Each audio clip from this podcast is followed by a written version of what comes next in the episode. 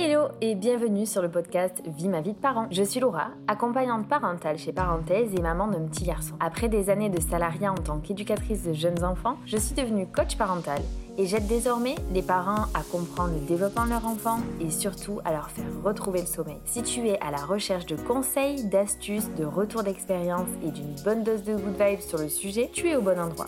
Dans ce podcast, seul ou avec des invités, je te partage toutes mes connaissances et expériences afin d'éclairer ta parentalité et de permettre de la vivre en toute sérénité. Alors installe-toi confortablement et c'est parti pour l'épisode du jour.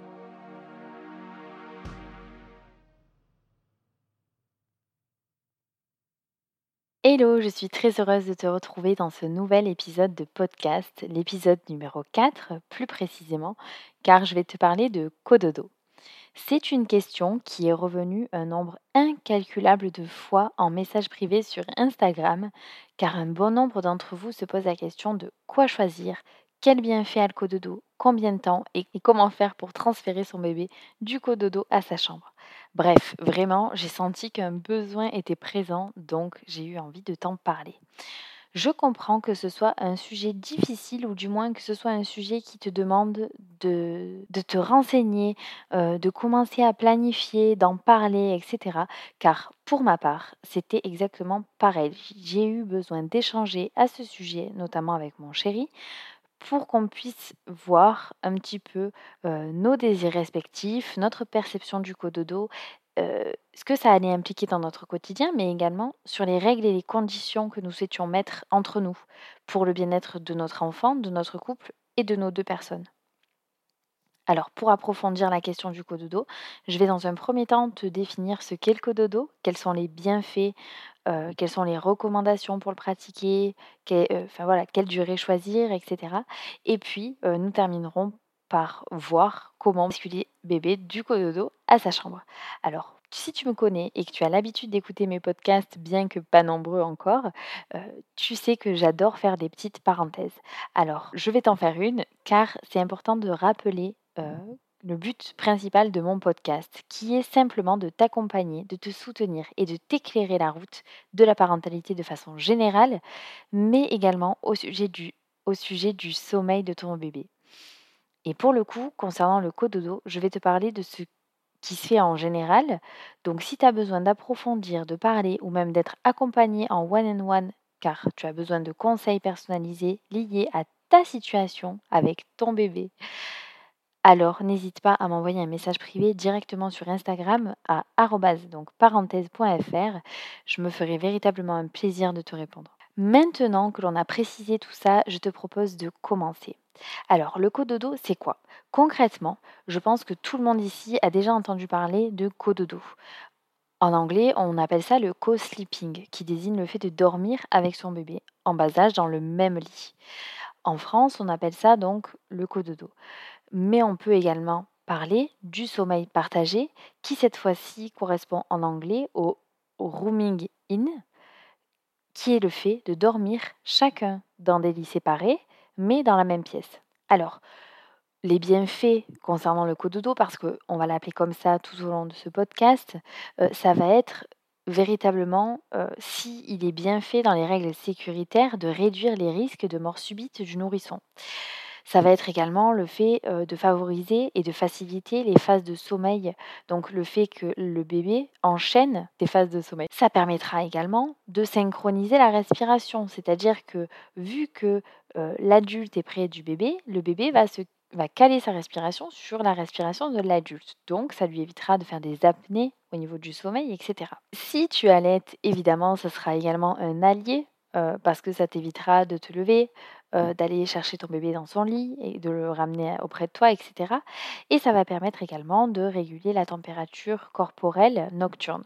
En ce qui concerne donc les règles de sécurité qui sont très importantes, c'est qu'il faut faire attention notamment lorsque tu fais du cododo, mais pour le coup dans le même lit, ça va être de faire attention au matelas, Donc si ton matelas est trop mou, ça peut favoriser l'étouffement du bébé, mais également tout ce qui est autour, donc les coussins, la couette, etc. Enfin, il faut vraiment qu'il n'y ait plus rien sur le lit pour que ce soit complètement sécure. Ensuite, c'est une recommandation également donc de ne pas consommer d'alcool, de somnifères ou certains médicaments qui provoquent des somnolences de la part des parents pour veiller à ne pas tomber, enfin en tout cas à ne pas rouler sur bébé durant la nuit et également veiller à ce que bébé ne puisse pas tomber du lit. Enfin, si vous partagez, vous faites uniquement la chambre partagée, donc du coup que vous faites du roaming, roaming in, désolé pour l'accent anglais, mais dans ce cas-là, ça va être véritablement donc les mêmes principes au niveau du lit, d'avoir un lit spécialisé pour ton bébé, donc du coup de sa taille, avec un matelas suffisamment dur pour éviter les étouffements, toujours pareil, de façon à ce qu'il n'y ait pas de coussin, de couverture ou quoi que ce soit pour éviter les étouffements. Ça, c'est vraiment un tour d'horizon général sur les règles qui doivent s'appliquer lorsque l'on fait du cododo ou euh, du sommeil partagé, parce qu'elles ont véritablement une importance sur la sécurité de ton bébé avant tout. En ce qui concerne la durée, la durée du cododo a été donnée par l'OMS. L'OMS annonce une durée idéale de 6 mois. Personnellement, je pense que l'on ne peut pas pratiquer de recettes miracles et faire du général sur de l'être humain. Écoute, si tu me suis sur mes réseaux sociaux, tu le sais, euh, je déteste faire appliquer des recettes miracles et faire du général lorsque l'on parle de l'être humain. Mais pour avoir un point de, référence, on va se baser sur ce que dit l'OMS. Et donc, il propose six mois. Personnellement, donc, j'ai tendance à dire que c'est important de trouver un juste équilibre entre le besoin de ton bébé, qui est avant tout, je le rappelle, de se construire et de prendre confiance en lui pour pouvoir s'autonomiser, et donc le besoin du couple, et les besoins individuels, donc de toi, de ton conjoint ou ta conjointe, etc., etc. Par exemple, dans mon cas, on avait choisi de faire du roaming in, donc de dormir avec notre fils dans la même chambre, mais pas dans le même lit. Son lit de cododo était initialement attaché de mon côté du lit. Et pour le coup, pendant une semaine, c'était génial. Et puis au bout d'une semaine, je ne supportais plus du tout parce que j'étais en hypervigilance, parce que les moindres bruits, les moindres mouvements me réveillaient et me créaient des angoisses pas possibles. Et j'avais même euh, la boule au ventre à l'idée de me dire que j'allais me coucher. Donc c'était devenu véritablement insupportable pour moi. J'en ai parlé avec mon chéri et on a décidé euh, d'intervertir les rôles une nuit sur deux pour ma santé mentale. Sinon, euh, je pense que j'allais clairement y rester, étant donné que j'étais pas prête du tout à basculer mon fils dans sa chambre. Donc tu l'auras compris, en fait, à mon sens, il me semble que le dos est avant tout des réajustements. Parce que c'est pas OK, on décide de faire du dos, c'est comme ça, pour une durée indéterminé ou déterminé parce que finalement, en fait, les choses peuvent bouger. On a affaire à de l'être humain. Donc toi, tes besoins peuvent bouger, les besoins de ton compagnon ou ta conjointe peuvent bouger, ceux de ton bébé aussi. Donc si tu veux, euh, il faut pouvoir être suffisamment flex et donc pouvoir se réajuster. Et pas uniquement se dire, pour mon bébé c'est bien, alors je le fais. C'est du bullshit ça pour moi. D'autant que c'est souvent une très mauvaise excuse parce que souvent tu te dis ouais vas-y c'est pour mon bébé que je le fais parce que je sais qu'il en aura besoin, je sais que c'est bon pour lui, etc. Mais en fait si tu es véritablement honnête avec toi-même, tu te rends compte que finalement c'est peut-être pour toi que tu le fais davantage parce que toi-même tu n'es pas prêt à faire passer ton bébé dans sa chambre. Et pour le coup là je plaide coupable parce que clairement c'est ce qui s'est passé pour moi. C'est-à-dire que euh, quand j'ai commencé à avoir envie de basculer mon bébé dans sa chambre, j'ai été prise d'un sentiment de culpabilité, de stress. la culpabilité parce que j'avais l'impression de l'abandonner et le stress parce que je me disais que peut-être je ne l'entendrai pas la nuit, peut-être je, ne pourrais pas voir sa respiration, etc. Et donc je me créais tout un truc où je me disais non mais de toute façon c'est mieux pour lui qu'il reste dans la chambre avec nous. Mais pas du tout. Donc véritablement, mets-toi au clair avec toi-même en te disant ok quels sont mes besoins personnels pour ne pas inconsciemment ou et ou involontairement créer des dépendances envers ton bébé. Parce que le sommeil, c'est véritablement un apprentissage qui demande de l'exercice, du temps, de l'accompagnement et de l'accompagnement donc bienveillant de la part de l'adulte. Ton bébé, il est resté 9 mois en fusion totale avec toi ou avec sa mère. Donc du jour au lendemain, il se retrouve complètement en diffusion, et s'il se retrouve propulsé dans sa chambre directement, forcément, ça va lui faire un peu drôle parce que euh, l'objectif du cododo, c'est véritablement de créer une proximité et surtout de permettre à ton enfant de s'autonomiser en douceur. En douceur, progressivement, donc en prenant le temps. Donc pour revenir à la question initiale qui est de l'ordre de la durée, c'est important de trouver le fameux équilibre dont je te parlais.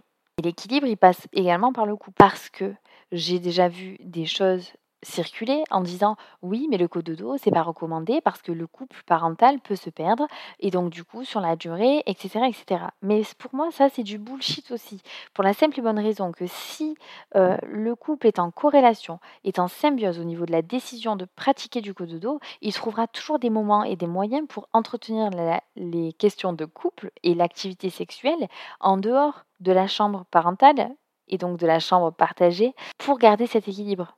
Maintenant, si l'équilibre de couple est déjà un petit peu mis à rude épreuve, un petit peu fragile, il sera davantage complexe de trouver sa place en exerçant du cododo. D'autant quand il y a des discordes entre le parent qui veut faire du cododo et le parent qui ne souhaite pas faire du cododo.